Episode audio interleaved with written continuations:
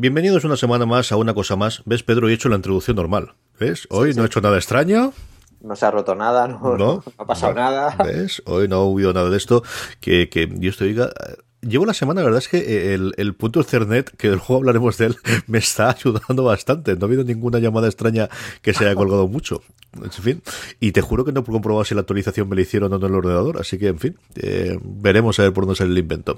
Lo bueno, lo, bueno de tener un blog eh, que hable sobre Apple es que cuando pasa alguna cosa de este tipo, yo lo que hago es pedir a los editores que escriban cómo solucionarlo, entonces quien me llama lo redirecciono al blog y paso pues de hecho, yo creo que sigo una pelesfera por eso, ¿eh? O sea que... Es broma, ¿eh? Este año cumplimos 10 años y vamos a hacer cosas muy chulas. 10 añitos ya, madre mía. ¿Cuándo, ¿Cuándo, lo cumplís, Pedro? Pues, mira, yo tengo, tengo en mi, en mi calendario personal marcado eh, el día en el que Antonio Ortiz me, envió el primer mail para, para, bueno, para proponerme que iban a montar un blog sobre, sobre Apple. El 28 de marzo eh, de 2006 me lo envió. Eso está ahí ya, ¿eh? Sí, sí. De hecho, ya lo, todavía lo tengo. Me dijo, pues vamos a montar un blog sobre Apple, pero eh, sabes que somos una red de blogs que, bueno, estaban creciendo, todavía no eran ni la mitad de lo que somos ahora. vamos a, hablamos de tecnología, de cine, tal. De Apple, pues, bueno, queremos hablar, pero tampoco esperamos que sea un, gran boom, porque al final Apple no, lo conoce mucha gente, tal. Pues, yo, yo pensé en ese momento, pues, no sé. Bueno, de todas formas, yo lo que voy a hacer es lo que seguía haciendo hasta ese momento, que era escribir todas las noches sobre Apple. Yo escribía en mi blog personal, pues ahora escribí aquí. Y la verdad es que sí, sí, ese, ese día me cambió un poco un poco la, la, vida, la verdad. Sí, sí, la verdad es que fue, era la vida, porque eh, gracias a eso pues he conocido Apple desde dentro, he podido ir a Keynotes, eh, bueno, he estado en sitios y conociendo gente fantástica y la verdad es que, fue increíble. Luego hay una cronología, ¿no? De cuando elegimos el nombre, todos los nombres que teníamos. Si quieres, en, uno de los programas que esté cerca del aniversario eh, podemos, podemos comentar cómo fue el proceso de creación, de, elección del nombre, que hicimos una lista de nombres, bueno, tengo la lista, ¿eh? o sea, la podemos decir, es, es, es increíble. De cuánto tardé en escribir, el primer post en Apple Esfera lo escribí yo, yo no era el coordinador, cuando porque solo había un coordinador para todas las publicaciones de WebPros SL, y, y, Javier Penalba, que era la, persona con más experiencia dentro de la, de la casa, pues fue, era quien echaba una mano pues, en todas las labores de, de, gestión ¿no? de todo esto. Yo al mes ya me, me, hicieron coordinador, pero claro, yo para escribir mi primer post eh, creo que tardé, pues yo posiblemente tardé dos semanas en escribirlo. Sí, me lo sé de memoria, ¿eh? Yo creo que te lo podría leer de memoria a uno. es, es, es, una historia sobre la apertura de un museo de Apple en Italia, eh, que no era oficial, era de, por un usuario, la colección más grande de, de Apple que estaba fuera de, Estados Unidos en aquella época. Yo recuerdo todavía tu post explicando el nombre el por qué habéis llegado a ese nombre y de dónde te había surgido y el ese, ese lo recuerdo yo haberlo leído en su momento. Sí, sí, sí, sí. señor, Kira Miro, qué, qué momentos aquellos, qué momentos. En fin, vamos con el follow-up. Eh, tenemos varias cositas. La primera es, eh, seguimos con actualizaciones semanales hasta que lleguemos, yo creo que a la Keynote, ¿no? Que es cuando harán la presentación. Nuestra semana tiene toda la pinta que es cuando hagan eh, la presentación oficial de todas las, las nuevas. Y pues no tanta de actualizaciones. Quintas betas. Sí. que ya son, empieza a ser un número exagerado, ¿no? O la verdad, ¿tú, tú te recordarás más si las últimas actualizaciones han llegado tan, tan alta en, cuanto a beta, a llegar a una quinta, Pedro? Solo en los años en los que las versiones de los sistemas operativos no eran las mayores. O sea, quiero decir, por ejemplo, en Mountain Lion pasó esto, en Snow Leopard pasó esto, eh, ahora aquí en el Capitán, que digamos es una eh, sub-release de, lo que fue Josh Might, también ha pasado esto. Esto es por lo que ya hemos, ya hemos hablado otras veces. Es, quieren centrarse mucho en la calidad del software y yo creo que eh, el, camino de que hagan tantas iteraciones es un poco afinar y pulir todo lo que, lo que salga. Aquí una cosa, una cosa importante en esta beta, si, os dais cuenta, la beta para MacOS 10, eh, bueno, lo pusimos en la Esfera ahora, está enfocada en, mejorar la fiabilidad de iBooks, de mensajes, de fotos para Mac y de notas, que son pues las, las mm, aplicaciones clave ¿no? del sistema operativo diarias. Pero fijaos que aquí nos habla de mail. Eso Ahí lo dejo. Luego de hablar yo de mail, he encontrado una que me está gustando mucho, después de un porrón de tiempo, pero solamente en, OS X. Eh, Juan Andrés, que, oyó nuestro programa, uno de nuestros oyentes que oyó el programa pasado y hablábamos de esos eh, auriculares muy al rollo de la película Her, que yo había encontrado el artículo, nos mandó un enlace a una cosa que hubo en Kickstarter que a mí también se me escapó, es que estoy, estoy, que esto no puede ser, que se llamaba The Dash, con un vídeo chulísimo, chulísimo, y lo hemos pedido a Juan Andrés que nos escriba la experiencia porque él los tiene, que los compró de Kickstarter. El vídeo tiene una pinta espectacular. Yo, yo ese vídeo cuando, eh, cuando lo comentó Juan Andrés en Twitter, eh, no, sabía, no sabía muy bien a qué se refería, pero el vídeo ese sí que lo había visto ya. Yo creo que posiblemente, eh, y de hecho creo que fue cuando salió toda la, no sé si fue en contemporánea a la película, cuando estuvo la película de, de Ger en 2014, pero a mí me, recuerdo haberlo visto porque escribí un artículo para Sataka sobre la película, sobre Ger, y, cómo la tecnología podía hacerse más humana, ¿no? En ese sentido. Y una de ellas era, pues, eh, eliminar las barreras físicas de la tecnología a, nivel mínimo, ¿no? Para que poder hablar con, la, con un ordenador pues fuera muchísimo más sencillo que tener que conectar un cable, que eso ya dentro de poco va a quedar súper, súper obsoleto. Entonces, eh, sí que vi el vídeo y el vídeo me pareció eh, tremendamente futurista. De hecho, por, unos momentos, ahora volviendo a, verlo cuando nos lo puso Justo Andrés, Em, pues no, es que me parecía hasta, hasta, hasta irreal. Digo, bueno, si es un prototipo, eso va a ser un vídeo concepto que han hecho, pero bueno, si él nos, nos cuenta la experiencia que, con, la que, con la que tiene, yo creo que, que puede estar muy chulo, vamos, si funciona así. Yo, como hablamos en el programa pasado, tengo mucha curiosidad por, este tipo de tecnologías, así que eh, Juan Andrés, que se lo comentamos por Twitter y así de paso no oye, si nos manda un correito a una cosa más arroba postal.fm o bien nos lo pone por Twitter o de cualquier otra forma que, pueda enviárnoslo, y lo comentaremos la semana que viene si nos lo envía Juan Andrés, porque de verdad que tengo mucha curiosidad. Otra cosa de la que hablábamos la semana pasada en todo este entorno de eh, cosas que nos hablan y que nos hacen la vida más fácil es como Amazon parecía que le estaba cogiendo el paso adelante en cuanto al tener un cacharro al que hablar en, casa y que te puede hacer un montón de cosas distintas, que es su eco, de venta oficialmente solo en Estados Unidos y no sabría decirte si en Inglaterra es posible que sí. Eh, pues ya sabes que hay otras opciones para, para poder comprarlo. De hecho, Federico Vitici logró que le mandasen uno a Italia, así que supongo que lo compraría con algún intermediario o alguna cosa por el estilo. Y el asunto es que esta semana Amazon ha lanzado dos nuevos ecos. Uno, por un lado, más pequeñito, más barato que el, el Co eh, Grandonte Monstruoso, y luego el otro que tiene muy muy buena pinta, que es uno portátil. Por fin con batería, que no tenga que ir conectado directamente a la red y que tiene buena pinta. Y seguimos esperando cuál es la reacción por un lado de Google, que yo creo que alguna cosa tendrá que hacer, y por otro lado de Apple a este tipo de, eh, de, de aparatos con Siri integrado, que al final es lo que realmente es el eco. Sí, eh, eh, a mí me gusta pensar en este tipo de dispositivos como los, los wearables, pero para la casa. Yo creo que vamos a ver mucho más de, dispositivos de, este tipo, ¿no? De, cosas que podamos añadir a casa eh, que, potencien el concepto que teníamos tradicionalmente de domótica. Yo creo que el concepto eh, original de domótica se queda un poco antiguo porque la verdad es que tal como estaba planteado era eh, una tecnología muy pensada para cables, tenías que, hacer mucha instalación en tu casa, tenías que, que, preparar tu casa a lo mejor incluso antes de construirla para bueno, pues para toda la centralita, el tal. Todos estos, este tipo de dispositivos, si te das cuenta, se alejan de todo eso. Lo que hacen es aislarse y simplificar un poco la, funcionalidad que ofrecen eh, sin necesidad de, complicar mucho la, vida al usuario. Eh, tiene un aspecto fantástico. Yo, el diseño de este, de este Amazon podría pasar perfectamente, si fueran blancos, yo creo que podrían pasar perfectamente por, por dispositivos de, de Apple.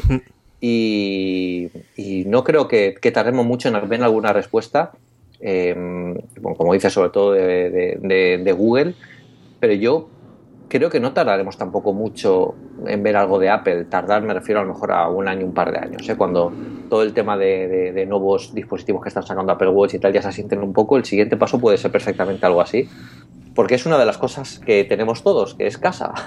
Entonces, a Apple le gusta sacar cacharros para las cosas que tenemos todos en, en, nuestro día a día y, yo creo que, se pueden hacer cosas fantásticas. Ya, yo creo que ellos incluso vieron una, oportunidad perdida con Nest, con el termostato. Y, no, yo no descarto que esto y toda la, integración con HomeKit que, que, están empezando a añadir a su software vaya por ahí, para todo este tipo de dispositivos conectados eh, que forman una pequeña, un pequeño nuevo ecosistema de, dispositivos.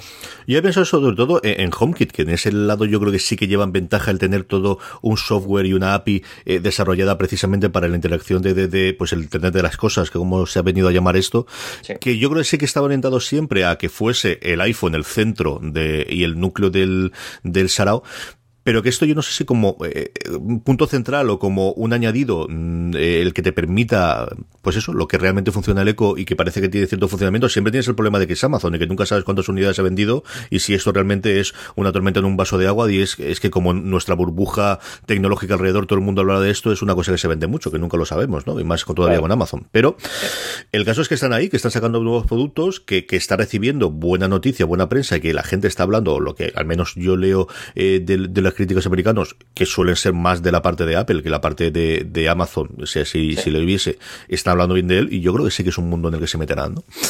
La última cosa de follow-up que tenemos es, en su momento hablamos de Slack, que es de hecho lo que utilizamos nosotros en Postar FM para la organización interna y para hablar entre todos nosotros y, yo recuerdo eh, eh, leer a, Arcos como ellos también utilizaban en hipertextual la combinación entre Slack y, y Trello, que es lo que me falta a mí por integrar y por ver cómo podemos utilizar. A mí Trello me acaba de convencer. Yo, yo en, en vuelos SL sí que estamos utilizando Slack, pero Trello creo que no sé, no sé. También es verdad que en vuelos SL utilizamos un, servicio que se llama Asana, que tampoco me, me, me, gusta. Yo creo que falta ahí algo intermedio. Yo en las tareas es mucho más complicado que un programa de mensajería. Pedro. Yo creo que todos los intentos que yo he hecho de tener un programa de tareas unificado, eh, salvo que el de arriba tenga eh, voz y mando, y digo, y esto es lo que hay que utilizar, y mm. vamos, sea con Wunderlist o sea con Todoist o con cualquier cosa de estas, es tremendamente complicado a la gente eh, cambiarle el, la forma en la que tiene que trabajar las tareas. En cambio, esto, toda tu comunicación la tienes concentrada aquí, tú ya utilizas WhatsApp, ya utilizas Telegram para gente distinta. Bueno, pues para todas estas cosas la utilizas Slack, y esa sí que a nosotros en general sí que nos ha funcionado. El caso es que Slack anunció, tuvo una especie de, conferencia para desarrolladores y para prensa, eh, anunciado su roadmap para el 2016, con dos puntos fundamentales, aparte de que luego cada uno hizo eh, su cosa que le gustaría que integrasen, que era, por un lado, eh, canales eh, combinados de distintos equipos dentro de la misma empresa o de distintas empresas que los canales se puedan combinar, que es una muy buena idea. El que puedas tener un momento dado, pues si trabajan distintas personas en una eh, cosa concreta, el, cómo puedes traerlas sin que sean invitados eh, externos. Y por otro lado, el tema de las llamadas, que yo creo que desde luego es la siguiente, llamadas de audio y llamadas de vídeo. Dijeron que iban a tenerlo y no es que lo iban a tener, es que acabó la, la conferencia y ese mismo día tenían activadas las llamadas de momento solo de audio. Había comprado hacía dos meses, si no recuerdo mal, una compañía eh, de audio por internet y entonces estaba claro que iba a funcionar. Yo todavía no lo he probado, de hecho lo he activado esta mañana para, para eh, Postar FM, la probaremos y el siguiente paso mm, que toda el, nuevamente la burbuja que yo tengo alrededor está utilizando es esto podrá utilizarse para podcast, habrá una, alguna forma fácil de grabar las llamadas y qué calidad va a tener, ¿no? Pero sí que es curioso el que funcione, el que vaya por ese lado y a mí me asustaron los números. Yo no sabía que iba a tener, hablaban de 2.300.000 usuarios diarios Sí. Y la que más me ha sorprendido a mí que es 570.000 suscriptores de pago. A mí me pareció una animalada, sabiendo los precios que tiene Slack, que ofrece muchísima funcionalidad gratuita, pero en cuanto das el salto apagado, no es nada barato, Pedro. Sí, y además eh, yo creo que el, salto a pago que, que, tiene Slack es, un poco más porque, bueno, pues necesitas alguna funcionalidad concreta de, bueno, revisión de historial, de historial pasado, que quieras que no, en algunas organizaciones o algunas eh, empresas, pues sí que puede ser útil ver eh, pues lo que se habló en cierta conversación en el pasado. Slack para la versión gratuita, que yo creo que es la que usamos, la que usamos todos de momento, es tiene una limitación para ir hacia atrás y recuperar la compensación y y sí, sorprende estos números, pero bueno, la verdad es que está eh, increíblemente extendido. Yo, nosotros empezamos usando HipChat en, en WebLos SL, no nos acaba de convencer porque la aplicación para Android sobre todo era lamentable y, la gente de Android se quejaba mucho y, bueno, y pasamos a Slack. Y, yo creo que están haciendo un muy buen trabajo. Yo el, el, miedo que les tengo es que se conviertan en el nuevo Evernote, que al final se alejen un poco de, de lo que Slack significa y lo que Slack nos aporta a, quienes lo utilizamos y quieran empezar a meter muchas más cosas. Yo el tema este de las llamadas de voz y, de, y de, y de vídeo lo, veo muy útil porque, bueno, tanto en, el, en, en, en, en Apple Esfera hacemos una mesa de, redacción eh, por vídeo y como en el trabajo, mi trabajo de consultor también hacemos videoconferencias es súper útil tener un, el mismo canal en, el que hablas con la gente que, bueno, pues puedes hacer este, este tipo de vídeo de audio. Aquí yo sí que pagaría un, eh, la versión premium si, por ejemplo, Slack me permitiera hacer videoconferencias con más de 10 personas, que yo creo que es la frontera que tienen todos estos programas. Como Skype, como eh, Hangouts. Cuando llegas a 10 no te permite hacer más. si tienes distintas localizaciones o, no quieres que toda la gente de una localización se vaya a una sala y pierda tiempo y, bueno, pues eh, le restas comodidad a la gente que se pudiera hacer directamente su sitio de trabajo y como si realmente estuvieras hablando con ellos. O sea que eso sí que sería, y yo creo que a lo mejor el salto que quieren hacer ellos es ese, ¿no? Ofrecer una, algo gratuito que sea útil para la gente, pero ofrecer todavía más y, y si y pueden conseguir este valor diferencial, si lo hacen con, con videoconferencias de más de 10 personas. A ver cómo, cómo, a ver cuándo lo integran. Yo tengo, esta semana probaré yo las de las de audio, de momento solamente en escritorio y en Chrome. No hay todavía para ninguna de las de las eh, aplicaciones para, para dispositivos móviles que yo eh, que hayan sacado, ni tampoco han dicho la fecha, pero sí me parece, pues eso, eh, el desarrollo, ¿no? Van a pedir una ronda de financiación nueva de 150 millones de dólares, estaban hablando de ella, es decir, es, es un pequeño monstruo que se está creando y que yo estoy contentísimo con ello. Yo y, lo he recomendado a dos o tres personas distintas que tienen organizaciones y, todo el mundo de momento, desde luego, sí que les gusta más que, lo que estaban utilizando hasta entonces. Vamos con las noticias, eh, Pedro, pero antes permitidme una semana más que demos las gracias a Transplant por patrocinar eh, una cosa más y todo Postar FM durante el mes de marzo. Transplant es vuestra marca de streetwear cuyo diseño se realiza en Alicante, como sabéis, y toda la producción íntegramente en Portugal. Si entráis en transplant.com barra podstar y utilizáis el cupón una cosa más, tendréis un 10% de descuento incluso en las prendas ya rebajadas aprovechar que quedan, pues eso, las liquidaciones de finales de la temporada de, de invierno y estoy entrando el veranito, pero todavía habrá uno, alguno que otro día de, de frío, o si no, para el año que viene, que estas cosas no pasan de moda y quedan preciosas. Y por otro lado, que nos viene encima para primavera-verano, así que estar atentos que ya mismo van a presentar la colección de primavera-verano y podéis ser los primeros, pues eso, en, en tener y estrenar ropa nueva. Trensfran.com barra podstar, cupón una cosa más, nuestro agradecimiento una semana más a Trensfran por patrocinar eh, una cosa más. Y ahora sí, Pedro, yo creo que la noticia más noticiosa es precisamente el que no hay noticias de la convocatoria de Keynote, vaga la redundancia. ¿eh? La verdad es que, bueno, comentamos que sí que existiría esta pequeña posibilidad por, por, distintas razones. A mí la que, la que más peso me daba, que lo, comentamos la semana pasada, fue que quizás Apple no quería eh, hacer que la gente pensara que estaban convocando una Keynote y estuvieran desviando un poco la atención con todo el follón que tienen con el FBI. Yo creo que, igual han, preferido esperar a que las, las, aguas se calmen un poco. Ahora, luego lo vamos a comentar, pero hay muy poca, hay muy poco que, podamos, que, podamos informar del FBI nuevo porque siguen con el proceso y ya eso se va a convertir casi en algo que, está en manos de abogados.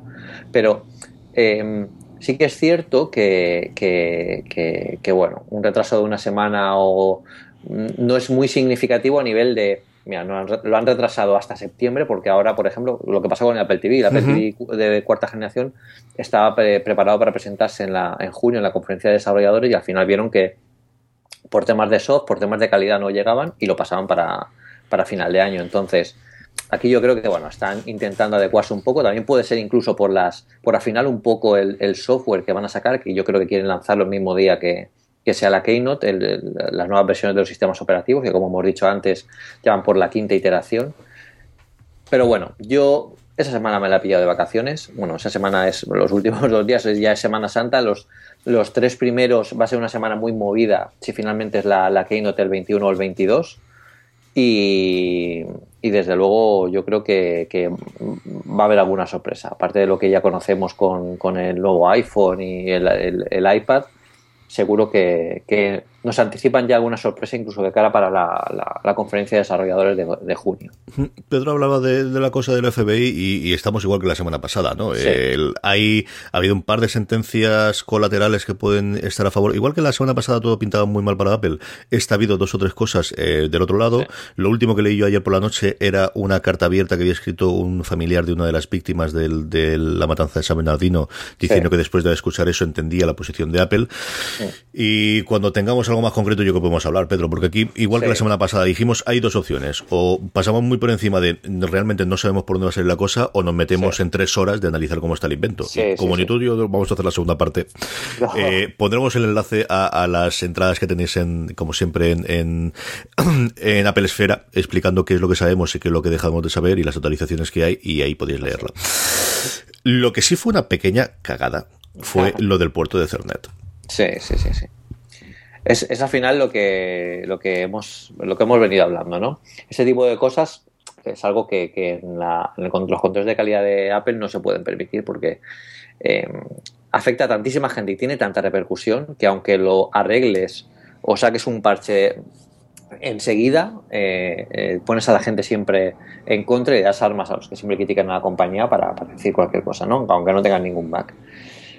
Pero bueno, yo creo que igual por precisamente por este tipo de cosas están haciendo más iteraciones con, con las betas de los hmm. nuevos sistemas operativos y yo creo que, que, están aprendiendo un poco la lección para que, para que estas cosas no vuelvan a pasar. Es cierto que dentro de lo que podría haber pasado eh, es lo menos porque, bueno, eh, todos los ordenadores que tengan Ethernet van a tener wifi y te vas a poder contar con él, pero, pero sobre todo porque no lo esperas, ¿no? Y fue una actualización silenciosa de seguridad que está muy bien que se puedan hacer, eh, que atacaba a un protocolo que está muy bien porque está para prevenir malware, el que puedas cerrar, creo que es un puerto, no sé exactamente la parte técnica, ya sabes que yo ahí me pierdo más. Pero el caso es que lo que hicieron fue cambiar, por lo que oí yo, es cambiar un certificado, eliminar un certificado sin haber actualizado el nuevo, al nuevo de, de Ethernet. Y claro, se cargó todos los puertos Ethernet que nuevamente el problema no es, es que si te avisan y lo sabes, bueno, pues cambias a wifi y ya está, pero si no lo estás esperando, lo que tienes es, eh, ¿por qué no va internet? ¿Por qué no va internet? ¿Qué le pasa? Y te vas al router. Claro, nunca piensas que es el ordenador. Te vas al router, llamas a la compañía telefónica, te cagas en lo que todos los que hay en medio. Y si fue una pequeña cagadita que parece que han resuelto mm, fácilmente y rápidamente, también que no tenía un gran problema de solución, pero vuelve a ser el, eh, esto hay que mirarlo. Hay que mirarlo y, en parte es lo que comentas tú, ¿no? El, yo creo que el, tanta beta y tanta venta pública, que es la segunda, ¿no? El haber abierto las betas eh, a, todo el mundo, yo creo que tiene un millón de gente probándolo, es lo que abrieron ellos en beta. Bueno, pues va por ahí. Una cosa un poquito más agradable, Pedro, que yo sé que tú, esta te va a gustar mucho, es que el 1 de abril, supongo que también en DVD y en Blu-ray, pero se pone a la venta eh, la nueva película de Star Wars también en iTunes. Sí, eh, el, 1 de abril salen los formatos digitales y el 8 salen en Blu-ray y en DVD. Ajá. Y, el, y bueno, pues sí, yo ya tengo hecha la pre-reserva Aquí es un poco, yo, creo que los, lectores nos lo comentaban en la, en la noticia de Apple Esfera, que uno decía, bueno, es que yo no, no, voy a comprarla ahora porque claro, es la película que va a salir ahora es la misma que ha salido en los cines, porque en digital, ¿eh? en iTunes. En DVD y en Blu-ray sí que tienen, dicen que tiene que tener esta, pero en, en, iTunes de momento es exactamente la misma que tiene. Entonces, claro, conociendo que esto es Star Wars y conociendo que esto es Disney, eh, en 2019 es cuando saldrá la, versión que merece la pena descargar, ¿no? Porque va a tener todos los extras, todo el contenido adicional, todo, bueno, yo creo que, que tendrán contenido para, para publicar tres películas más si los, si los pusieran todo, todo junto. De todas formas, eh, vamos, yo ya tengo reservada y seguramente pues caigan las distintas ediciones que vayan haciendo. ¿Qué voy a hacer? Pues lo que nos pasó todo con el Señor de los Anillos en su momento, o con Los Soprano, a mí me pasa con las series. Yo tengo alguna de las que tenía temporada por temporada y luego sacaron la caja de lujo al final y me compré la caja también. Pues bueno, pues. Y, además, comprártelo en digital, yo eh, era mucho, bueno, pues la típica visita que haces al típico centro comercial y ves un Blu-ray de oferta y te lo, te lo compras por, bueno, por tenerlo, ¿no? Casi, casi ya es por más vena romántica, pero es que es tan incómodo porque yo ahora viajo mucho y, y, claro, yo no me puedo llevar toda mi colección de Blu-rays por ahí. Y además que en el iPhone no caben, no meto, puedo meter los Blu-rays. Entonces, o me los descargo o de, alguna página web o directamente me los compro en digital y los sé que los tengo ahí en cualquier momento que quiera verlos, me conecto a iTunes y, los, y los puedo ver en, en, en el iPad Pro, en, el, en el iPhone y en cualquier parte. O sea que es mucho más, más útil comprarlo ya así. Yo hacía como no creo que menos de cinco años que no compraba ni ningún DVD ni Blu-ray. Blu-ray creo que sí que pude, que alguno de, conciertos. Hubo uno de Zeppelin que quería tener y ya está. El caso es que, eh, hablando en Fuera de Series con Javier Suárez, eh, eh, de series españolas, hablamos, él siempre me ha dicho que tengo que ver Obra 67, que es una cosa que había hecho David Sainz, el de Malviviendo, dentro de una cosa que se llama Little Secret Films, que es una cosa que tiene su funcionamiento por aparte, pero hace dos o tres años la gente de Calle 13 se metió a hacer con ellos, buscaban a realizadores y a gente importante del cine español y les daban una cosa muy concreta que eran, no me acuerdo si eran, Javier se lo sabía de memoria, pero creo que eran 72 horas, 5.000 euros, eh, no más de 10 personas en el equipo para rodar, ¿no? Y él siempre me dice de tienes que verla, tienes que verla. Yo, en la última vez, como además hablamos del el papel que había tenido David Sainz en la nueva temporada, bueno, la presencia que tenía el primer episodio del Ministerio del Tiempo y el papel y tal, y dije, Javier, la voy a ver, venga, la voy a ver. eh, que la puedes encontrar por YouTube. Bueno, entonces me fui a YouTube, la habían quitado ya porque había estado un año, la página Elite Secret Films no estaba, no la habían quitado, busqué todas las formas formas eh, pensables de, de, comprarla digitalmente, no había forma, Pedro, y dije, bueno, leche, esta la quiero. Eh, sé que la podré encontrar por Loren, yo no te digo que no, pero quiero comprarla. Acabo en DVD. Llega el DVD a casa, ¿y ahora qué hago? Porque no tenía ni un puñetero DVD conectado a ninguno de los sitios para poder verlo. Y al final, para acabar ripeándola, y poder verla del iPad, que es lo que quería hacer. Así que esa es mi última experiencia con el DVD de si puedo comprarla en digital. Es que mm, sí, yo comprendo la parte de los extras y comprendo la parte de coleccionistas y tengo varios amigos que hay. A día de hoy a mí, si la puedo comprar en digital, desde luego es mi primera opción, ya te digo yo que sí. Y si esta es sorprendente, esta, yo cuando lo leí dije, espérate, estamos el 1 de abril, no, todavía no ha llegado el First Day, no, no, no es broma.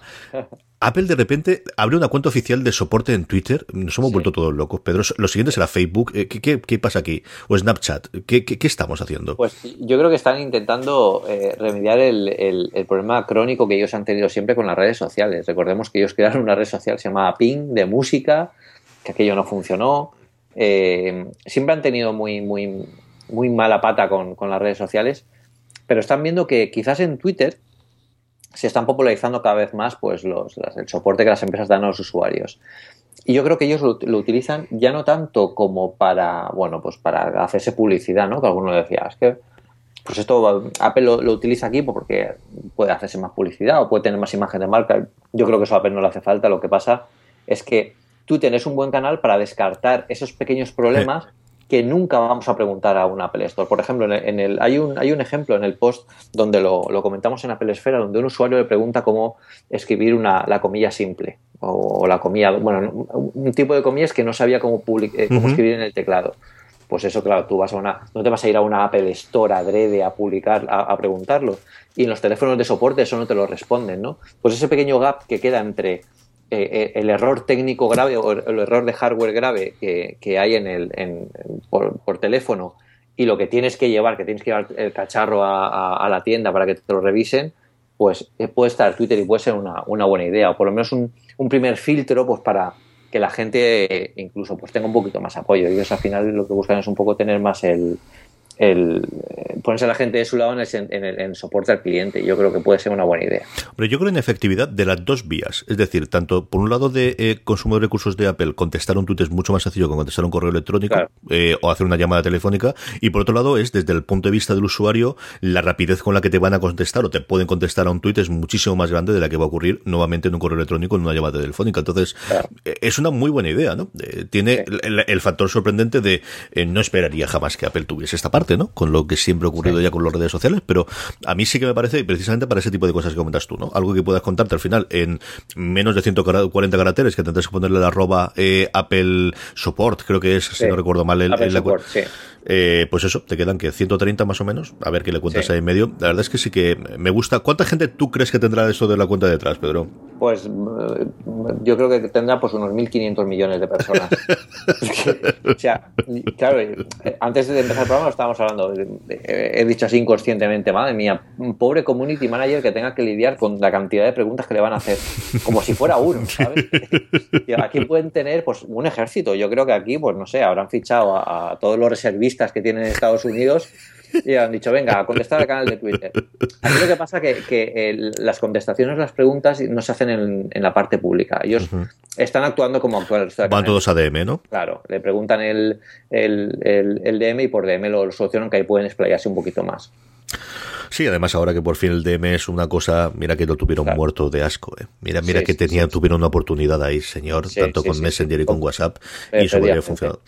En fin, em, sí, tiene que ser curiosísimo la estructura, ¿no? Y qué programa utilizan para hacer todas esas gestiones y para lo demás. Jamás lo contarán, pero sí que se tendría, eso tiene un artículo, Pedro, el, cómo se organizan los usos horarios, porque yo estoy convencido que tienen gente por todo el mundo para cubrir todos los momentos de, de del, del día, porque además es un canal único multipaís, y los problemas de, hombre, habrá problemas genéricos como cuentas tú, pero para empezar, por ejemplo, eso de cómo se escribe de cualquier cosa en el teclado dependerá del teclado que tengas, del país donde sea, ¿no? Tiene que ser curioso. Lo que le preguntan es la versión del sistema operativo para empezar. Entonces el chico ya le dice, bueno, pues pasamos a DM y ahí te voy preguntando más datos. Pero sí, es curioso.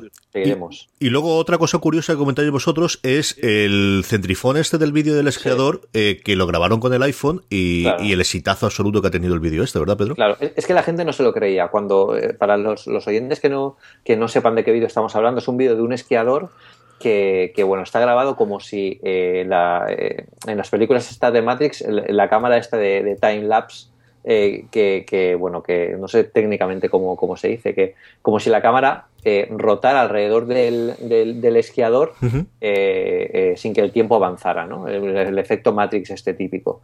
Pues claro, cuando se publicó este vídeo, ese vídeo, bueno, batió récords de, de visitas y la gente le preguntaba, pero ¿cómo lo has hecho? ¿Con una cometa? ¿Con un...? Porque estos vídeos, para, para los que no, no, conozcáis la historia, estos vídeos en la película de Matrix se hacía con los actores eh, metidos dentro de un círculo de no sé cuántas cámaras, todas haciendo, grabando a la vez, ¿no? Luego esos vídeos se combinaban, pero claro, en movimiento, esquiando, bajando una montaña, ¿qué pasa? Te seguía un helicóptero con cámaras, o sea, no tenía muy claro cómo lo había hecho. Y él decía que lo había hecho con un iPhone.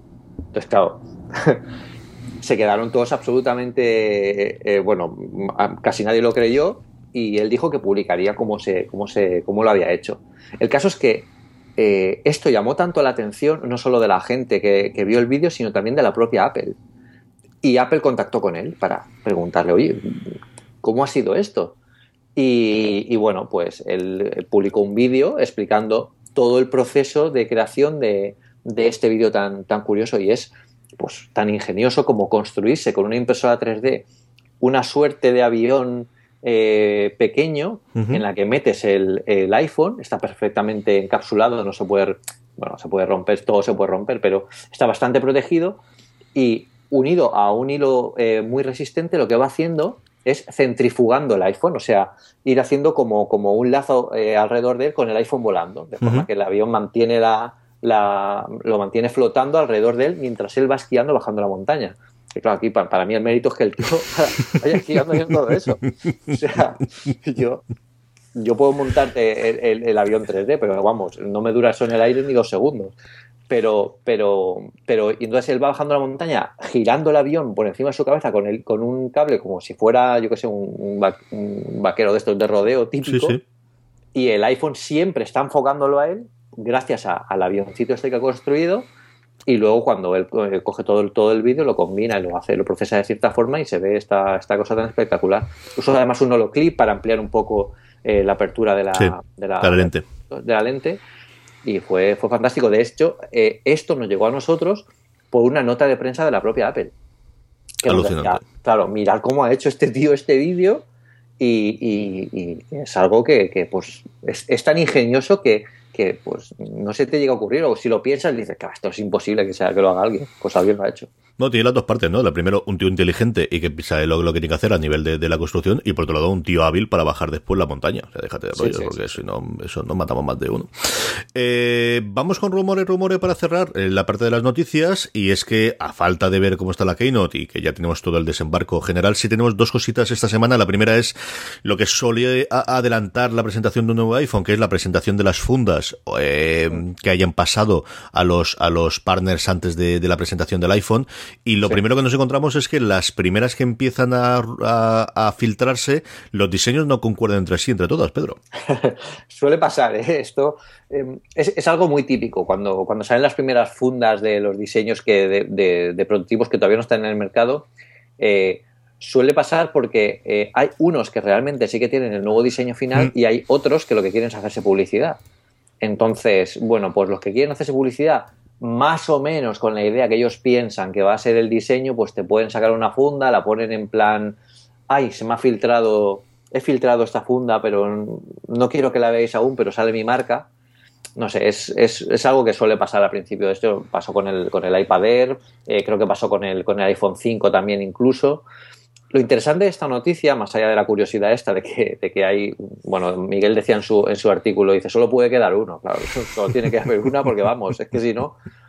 E, es, lo interesante es que como MacRumors ha juntado todos, las, todos los datos que de momento tenemos desde del, iPhone SE y, ha generado unos renders que la verdad es que puesto, puesto toda la idea junta, mm, queda un, un, aparato chulo, ¿eh? porque mm, es muy parecido al iPhone 5 a nivel de grosor y de, bueno, pues de apariencia, pero con los bordes tan redondeados que lo alejan realmente de eso. O sea, tú cuando lo ves, quien vea este modelo no verá un iPhone 5 aquí, verá un una, una edición especial del iPhone. Es que al final el nombre sí que parece que tenga cierto sentido ¿no? en este contexto, porque no es un iPhone 6, pero es un iPhone 5 más evolucionado. Mm. Y la verdad es que tiene una pinta bastante buena, solo los renders. Yo siempre, yo recuerdo hace mucho tiempo oír acerca de por qué podía ocurrir estas cosas y es al final, pues como que das tú, es decir, los Mofis del mundo y los grandes, grandes eh, partners de Apple sí que tendrán las dimensiones y, tendrán pues un NDA que te cagas firmado de, no vamos a declarar esto. Pero bueno, si tú eres una empresita pequeña y, y la diferencia es, tengo dos opciones. Uno, espero que lo anuncie y empiezo la producción a partir de entonces, y eso hará que yo llegue al mercado que un mes y medio, dos meses después de la presentación, o dos, me la juego, me creo los rumores, empiezo la producción ya y al día que salga el teléfono, esto está ahí en medio. Claro, si tú lo que esperas es toda esa oleada de early, de, early adopters que se lo compren el día de lanzamiento, quieran tener una funda, ¿el qué? ¿El 30%, el 80%? Nunca lo sabemos, pero sabemos que hay un porrón de gente que compra las fundas. Claro, si la jugada te sale mal, pues tienes un montón de fundas que habrá que fundirlas de nuevo o venderlas o ver lo que hacemos con ellas. Pero si te le sale bien, estás el primero, ¿no? Y es la otra opción que yo creo que muchas de esas compañías, nuevamente, sin nombre, sin ser las grandes nombres, aquellas que no encontramos en la, en la Apple Store, sino que encontramos en la tiendecita de al lado, eh, vendidas en, en todo el, el, display ese que tienen con todas las, las fundas, pues tienen que jugar a esto también, Pedro. Sí, sí, sí, sí. Tiene toda la pinta de que sea así. Y, aunque realmente los dos tipos de fundas que, aparecen o las que van, han ido apareciendo tampoco se diferencian tanto. O sea, eh, sí que están aproximando el resultado final que yo creo que, incluso, incluso pueden ser defectos de fabricación. Bueno, lo, sabremos bastante pronto, pero yo me quedo con la idea de que el iPhone eh, SE parece que, puede ser más importante de lo que de lo que se pensó en un principio. Si lo van a abaratar, como han dicho que lo van a abaratar entre comillas, porque está, se está hablando de un precio de 400 dólares, eh, y con todas las características que, trae, yo creo que puede ser un, éxito de ventas rotundos y además lo hacen en distintos colores. Aquello se, se va a ir de las manos. O sea que estaremos atentos. Y el último rumor que, llevamos con tiempo con esto es cuando por fin vamos a tener pantallas OLED en los eh, en los iPhones y Erika contaba que posiblemente el 2017 es el último rumor que hay, que no llegaría para este nuevo sino para el siguiente, que mm. no sería una mala aportación para el S, ¿no? Para el, para el iPhone 7S del de como actualización. Eso es. Yo, yo, yo creo que, que, la pantalla OLED va a ir en la, en la generación S del, del, del iPhone 7 porque lo que veremos ahora este año es un iPhone 7 completamente renovado, con, bueno, con todo lo que quieran sacar diferencial con respecto al iPhone, a la generación del iPhone 6 y al iPhone 6S. Y la pantalla OLED es un atractivo eh, eh, increíble para una generación S que además seguramente llevará más sorpresas. O sea que, que, todo cuadra. Además, ellos alcanzaron el acuerdo con Samsung y, con LG en diciembre del, de 2015. O sea que las fechas cuadran para que empiecen producción incluso todo, todo este año bueno, a finales de este año incluso y, para, el, para el siguiente ya tengan preparados los nuevos, los nuevos teléfonos, o sea que, que sí, tiene toda la pinta. Vamos con el tema de la semana, Pedro, si te parece, pero antes permitidme que eh, dé las gracias a nuestro nuevo patrocinador durante el mes de marzo, que es Comic Con Spain. Comic Con Spain es la fiesta del cómic, juegos, televisión, cine y cultura popular en España, y ya podéis comprar las entradas desde comicconspain.com, ya la tenéis todas allí, y venir a Jerez los días 1, 2 y 3 de abril a compartirlo con nosotros. Y es que eh, estaremos muchos miembros de Poster FM haciendo post, eh, podcast en directo allí, varios eh, colaboradores también, hay cosas interesantísimas este miércoles de la semana que viene, el miércoles 9, se hace la presentación oficial en Madrid, que desgraciadamente no puedo ir. Y mira que soy el director de comunicación del invento este, pero tengo el día imposible, pero sí que están allí todos mis compañeros de Comic Con Spain presentándolas y la semana que viene ya os podremos eh, comentar la agenda. Tienes que venirte, Pedro. Me encantaría, la verdad es que me parece una, una cosa chulísima. Y Sabes que si no, te vamos a dar envidia constantemente por el Slack y las fotos, y es terrorífico, es lo peor que te puede pasar. vamos a intentarlo, vamos a intentarlo. Me encantaría ir a Jerez. Así que todos aquellos que, que, estéis y que os apetezca de verdad, va a ser una cosa muy, muy chula. Como os digo, durante los tres días vamos a estar allí eh, haciendo programas, eh, las presentaciones, más todo el resto de cosas que os podré contar mucho más a partir del miércoles que viene. Eh, comprar las entradas ya, que se agotan. hay bonos para los tres días, se puede ir a uno de los días individual, pero si os apetece, ¿verdad? Cuanto antes la compréis mejor, que la cosa, el aforo es limitadísimo y, sé por experiencia de años anteriores que la cosa se liquida muy rápido. ComicConSpain.com y nos agradeciendo a Comic Con Spain por patrocinar una cosa más. El tema de la semana, Pedro, hemos decidido hablar un poquito de, eh, pues esto, de, tomar el pulso a Apple y la realidad virtual, sobre todo a partir del artículo que publicáis esta semana en Apple Esfera, ¿no? Sí. Eh, aquí Ah, ah, bueno, todo parte de, un comentario de Palmer Lucky, que es bueno, uno de, los responsables de, proyecto de, Oculus Rift, que bueno, una de las grandes dudas del nuevo producto de Oculus era si iba a ser compatible con Mac. Entonces, cuando se dijeron que no iba a ser compatible con Mac, sino para algunos PCs específicos con cierto hardware, eh, bueno, pues la gente dijo, bueno, pues igual luego lanzan una versión posterior el caso es que le hicieron una entrevista hace poco, esta semana, que es cuando lo publicamos nosotros, y, Palmer pues se cubrió de gloria y hizo un montón de amigos en el mundo Apple diciendo que, bueno, pues ellos sacarán unas Oculus Rift, compatibles con Mac, pues cuando Apple saque buenos ordenadores. Entonces, eh, aquí esto hay que, hay que matizarlo, ¿no? Buenos ordenadores para él se refieren a que tengan la suficiente capacidad de proceso como para alimentar las, las, gafas. Claro, eh, a la vez que además pues eh, tienes que controlar la pantalla, tienes que hacer todo, todo el control de los procesadores del... Bueno, todo el subsistema gráfico tiene que ser muchísimo más potente que, lo que se requiere para el PC más potente que, ya hay, por eso los PCs para Oculus son tan caros. Entonces aquí la duda, nosotros durante toda la semana que viene eh, vamos a publicar un especial sobre esto en el que vamos a desglosar cada uno de los actores que, que, que influyen aquí. El lunes vamos a publicar un artículo de Pedro Santamaría espectacular, que habla sobre un Mac Pro no es suficiente para unas Oculus Rift y por qué no es suficiente, ¿vale? Aquí esto se debe, para hacer, os hago un pequeño spoiler, al final todo se reduce a que se necesitaría una tarjeta gráfica dedicada exclusivamente para, para estas Oculus eh, que, aportaran mucha más potencia gráfica de la que el Mac Pro ahora tiene para, hacer cálculos o para hacer visualizaciones de, gráficos en, 3D. Entonces, eh, toda esa arquitectura de, hardware pues tendría que, repensarse y, reenfocarse y eso en un PC lo tiene mucho más fácil porque pueden cambiar las placas base, pueden, eh, tienen más capacidad de, variación de cómo montar los, los, ordenadores. Aquí el debate, más que por qué no eh, Oculus Rift saca unas gafas para, de, realidad virtual para, escritorio es, de, ¿realmente Apple está en el, juego de la realidad virtual para escritorio? Porque aquí a lo mejor el, mensaje es, que yo creo que va por ahí, que si Apple se mete en la, en la, realidad virtual, no lo va a hacer con sus ordenadores, lo hará con sus móviles. Mm. Porque es un mercado que tienen mucho, mucho, mucho más preparado para eso. Eh, el, desarrollo de la potencia gráfica de los, de los iPhone eh, está subiendo de forma que, bueno, estas últimas generaciones ya son mucho más potentes que, los, que algunos de los ordenadores de escritorio que, ya tenían. Entonces, si preparan un buen sistema que permita trabajar con unas gafas propias o incluso con el mismo iPhone, con lo que eliminaríamos el problema de las, de las, de las dobles pantallas, yo creo que se puede hacer algo muy chulo yo creo que Apple le ve más sentido a la realidad virtual en, eh, eh, aportado al mundo de la movilidad que aportado al mundo de un escritorio, ¿no? que al final deja de ser un sitio físico y eso te impone limitaciones que luego tendrás que solucionar como problema más adelante. Entonces ellos creo que están en, otro juego. De, todo esto vamos a hablar durante toda esta semana en especiales, también eh, cómo ve Apple el mercado de los videojuegos y por qué ese mercado de nicho a Apple nunca le ha, le ha parecido interesante, entre comillas, no que no le parezca interesante, sino que nunca ha creado un ordenador específico para jugar, aunque sí ordenadores con potencia gráfica para que los desarrolladores publiquen videojuegos, que es una cosa distinta. Entonces, si ese panorama podría cambiar en el futuro o, a ver cómo, cómo, evoluciona.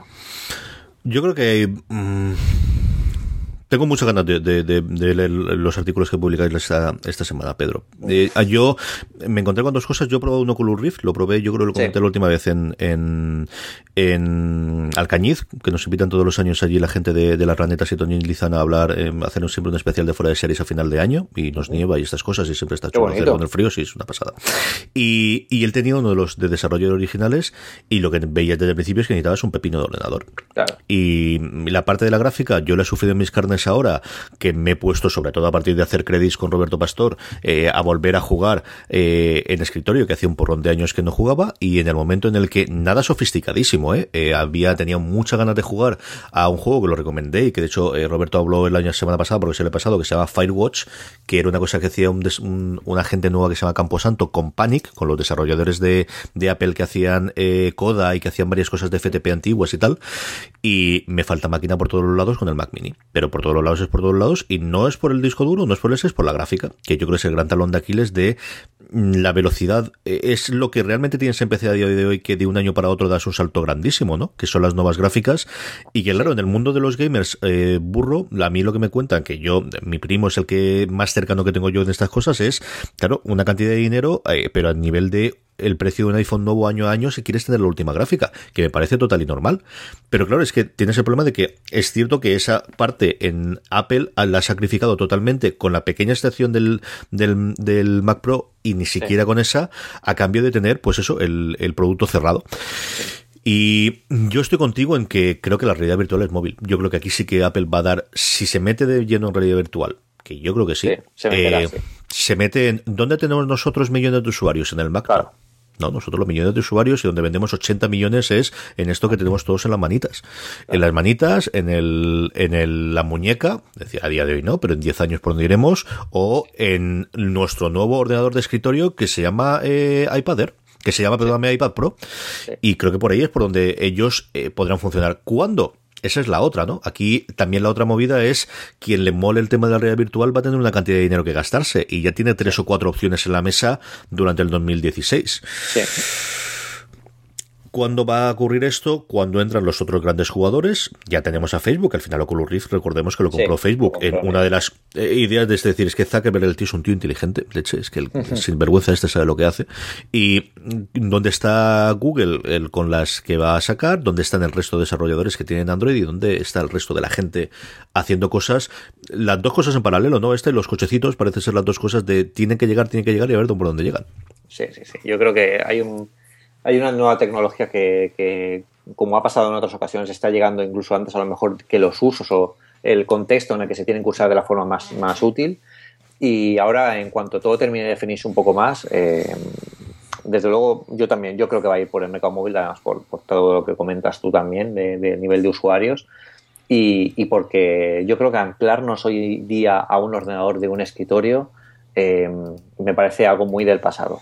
No, no creo que que la potencia gráfica solo la pueda tener eh, un ordenador de escritorio para, este tipo de cosas. Y si Apple está trabajando en algo, yo creo que, o sea, a lo mejor una nueva generación de teléfonos iPhone extremadamente potentes con un accesorio para realidad virtual, bueno, algo, algo así. Pero desde luego van a sacarlo, ¿eh? yo, yo no lo dudo. Yo le tienes ese y tienes el iPad Pro. Pedro, que es el otro que veo yo de, ¿quieres una cosa más seria? Mira, tienes aquí este cacharro, vale esto, y, ahí puedes venderle, es decir, están vendiendo pencils al 150 euros, entonces el que te vas a gastar una pasta por un accesorio es una cosa, pues yo creo que se puede aceptar en ese mercado. Vamos a terminar con nuestras recomendaciones, pero antes permitidme como siempre que des las gracias a todos nuestros mecenas, a toda la gente que semana tras semana apoya una cosa más desde postar.fm barra mecenas, que sabéis que es donde tenemos todos los eh, todos los programas de mecenas de los distintos eh, podcasts de eh, Postar FM. Además, sabéis que eh, podéis ayudarnos la próxima vez que compréis en Amazon, en vez de entrando de la forma habitual, entréis desde postar.fm barra Amazon. Entrando de esa forma os llevará a la página principal de Amazon y toda compra que hagáis nos dará a nosotros una pequeña comisión pues para realizar cosas distintas del programa o para ir mejorando poco a poco todo lo que estamos haciendo. Y ahora sí, Pedro, recomendaciones de la semana. Bueno, pues yo la recomendación de esta semana, en realidad es la recomendación que, que, nos, ha hecho, que nos ha hecho un lector. Eh, Alejandro Serrano nos comentaba que, bueno, que eh, oyendo el anterior programa dijo que bueno, queríamos desbloquear el Mac con, Touch ID. La idea nuestra era que al final todos los Mac, incluso el teclado que vende Apple por separado, tuviera eh, el lector de huellas para, poder desbloquearlo. Pero él nos ha recomendado una, una aplicación que yo no conocía, que es Mac ID, y, la verdad es que es incluso mejor que la que yo recomendé la semana pasada de, de, Unlock. Em, es una aplicación que puede, bueno, como ya supondréis, permite desbloquear el, Mac directamente utilizando el Touch ID del teléfono. Pero además tiene un montón más de cosas. Podemos em, desbloquearlo, tiene alertas de proximidad para poder eh, desbloquearlo por proximidad. Tiene eh, enlaces, enlaces directos de, en 3Touch. Eh, tienes un widget para el Notification Center. Eh, tienes además una, aplicación para el Apple Watch, una complicación, una complicación para el Apple Watch para poder eh, acceder súper rápido sin necesidad de tener que entrar en la aplicación y, perder tiempo con el, con el reloj. O sea, es, yo creo que es de las mejores de este tipo Y, bueno, funciona a partir de los Macs de, de 2011 en adelante, los que soportan eh, Bluetooth eh, Low Energy. Sí. Y yo creo que es una aplicación que si estáis, si os gustó la que yo os recomendé la semana pasada, esta, esta yo creo que es todavía mejor. Vale 3,99 euros en, en, la, en la App Store, pero vamos, merece la pena. ¿eh? Yo la, llevo probando un día y a mí me ha parecido absolutamente fantástica. Fantástica. Es que incluso funciona, puedes controlar el, audio del Mac. Eh, eh, con, con, iTunes, con Spotify, o sea, tiene un montón de cosas que no solo se, se dedica a desbloquear. A mí me encanta. Yo la, la, la vi cuando, no cuando no la, me la comentaste. Bueno, vi en la conversación que tienes por Twitter y dije, voy a probar esto y de verdad que funciona de miedo. El enlace eh, a, la, a la aplicación, igual que a todo lo que hemos comentado durante el programa y las recomendaciones que daré yo ahora, sabéis que las tenéis siempre en las show notes del programa. La podéis tener pues en el reproductor si estáis utilizando podcast o Overcast o Podcast. Tenéis todos los enlaces dentro del, del propio eh, audio que estéis escuchando y si no, siempre la tenéis en nuestra web en postal.fm barra una cosa más guion 14 en este caso, que es el decimocuarto programa una cosa más, siempre la tenéis de esa forma. Mi recomendación de la semana es tres en uno y es que eh, son tres aplicaciones que se llaman exactamente igual.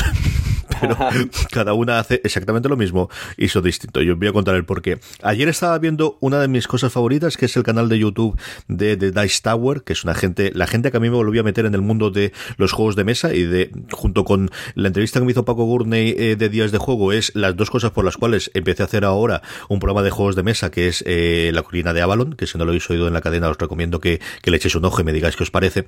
El caso es que esta gente hace vídeos de reviews de juegos de mesa y luego lo que quizás los vídeos que a mí más me gustan es cuando se juntan el creador de la cadena, que es Tom Basel, con los dos amigachos que ahora además los tiene trabajando para él dentro de, la cadena, que es Si García por un lado y San Gili por otro, hacer top 10.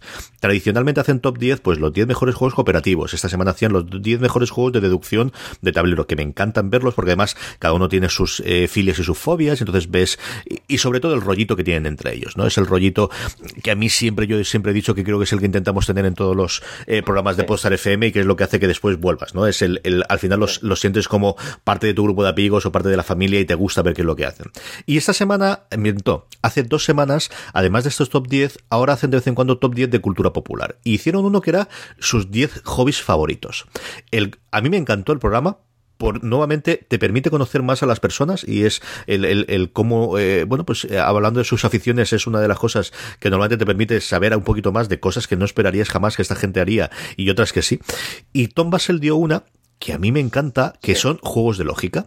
Yo recuerdo, eh, mientras a mi mujer, por ejemplo, le encantan los autodefinidos, a mí las sopas de letras, crucigramas y el resto de las cosas o sudokus me gustan sin pasarse, pero lo que siempre he sido un gran fanático son los juegos de lógicas, aquellos de, eh, tienes una serie de, os cuento el que hice ayer a última hora, por ejemplo, que era un equipo femenino y tenías que ver igual quién es, eh, qué posición ocupaba cada una de ellas, quién era la portera, quién era la delantera, quién era cada una de ellas, cuándo marcó el último gol y cuál es la opinión que tenía el entrenador sobre ella. Y lo que te van dando son pistas en el sentido de Samantha, que no es la portera, marcó el último gol después de eh, aquella que debería dejar el fútbol. Eh, Melinda eh, marcó el gol en la última de todas. Y te van dando distintas pistas y tienes una especie de cuadrante eh, con el que va resolviendo este juego de lógica. En España existía una revista que se llamaba Logic, que yo eh, cuando la encontraba en algún kiosco la acumulaba y de hecho estuve tentado varias veces de suscribirme porque podías suscribir que te mandasen una todos los meses. Y era una de estas cosas, Pedro, que yo no sé cómo no se me había ocurrido de esto tiene que haber una versión en, en iPad, seguro. Seguro.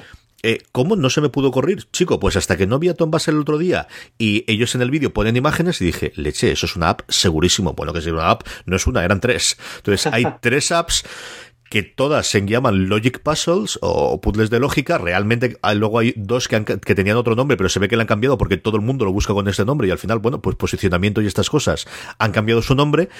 Y si os gusta, todas funcionan de la misma forma, que es gratuitas y luego con packs adicionales los pagas, yo creo de, de 99 céntimos a 3 euros, creo que es lo más caro que vi en los distintos packs. También era distintos la cantidad de juego que había. Y yo estoy contentísimo y encantadísimo porque es una de las cosas que siempre me ha gustado hacer, que el problema que tenía siempre es que mm, eh, no encontraba la revista para hacerlo. Tiene su encanto lo de coger el bolígrafo y escribirlo por encima del iPad, pero oye, es muy cómodo también hacerlo aquí. Y si os gustan los puzzles de lógica, o si no habéis hecho nunca ninguno y os llama la atención cómo funciona esto, os pondré los tres enlaces, podéis buscarlo en, en, en, la App Store, eh, Puzzles de Lógica o Logic Puzzles, os pondré los enlaces directamente de las tres aplicaciones que yo me he bajado, que de verdad que yo me he entretenido muchísimo, estoy contentísimo con ello, Pedro.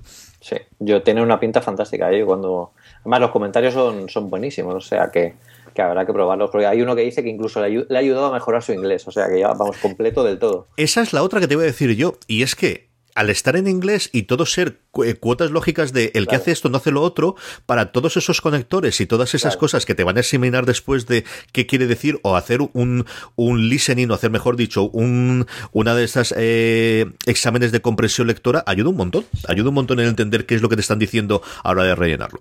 Sí, sí, sí.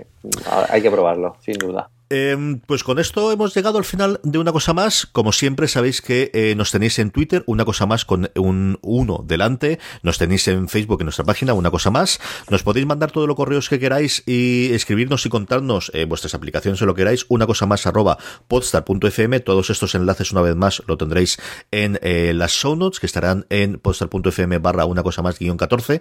Si queréis estar al, enterados al instante de todas las novedades, de todos los nuevos programas y de todas las cosas que hacemos en la cadena. Tenemos un canal en Telegram, telegram.me barra podstarfm, os lanzará directamente a Telegram y podréis suscribirlos al, no es un grupo de chat, sino es un canal de comunicación en el que nosotros lo que colgamos llega directamente a la gente y tenemos casi 200 suscriptores y la verdad es que por lo que me llega por los canales están muy contentos. A mí me encanta, es porque además te permite poner imágenes, te permite poner el GIF eh, cachondo a primera hora de la mañana para desear buenos días y estas cosas y está muy bien. Eh, nada, Pedro, la semana que viene volvemos. Más cerca de la Keynote, espero. Eh, espero que sí. Eh, más cerca de la Keynote, más cerca del cumpleaños de, Apple Esfera, más cerca. Eh, hablaremos de todos los artículos que vais a sacar de realidad virtual esta semana, que tengo mucha curiosidad por ellos. Y nada, querida audiencia, la semana que viene volvemos en una cosa más. But there is one more thing. And we've managed to keep it secret. Arreglado. ¿Se me ha notado mucho que estaba dormido o qué? No, no, no, que va. Se te nota ahora cuando acaba el programa. Qué bajo el nivel, ¿no? Se te nota, tío. Tienes ese poder, ¿eh? Joder. Eso... cuando, hemos, cuando, hemos, empezado, lo iba a decir, digo, pero macho, tú no estabas dormido. ¿Qué pasa aquí? Me estás engañando. Ay, señor.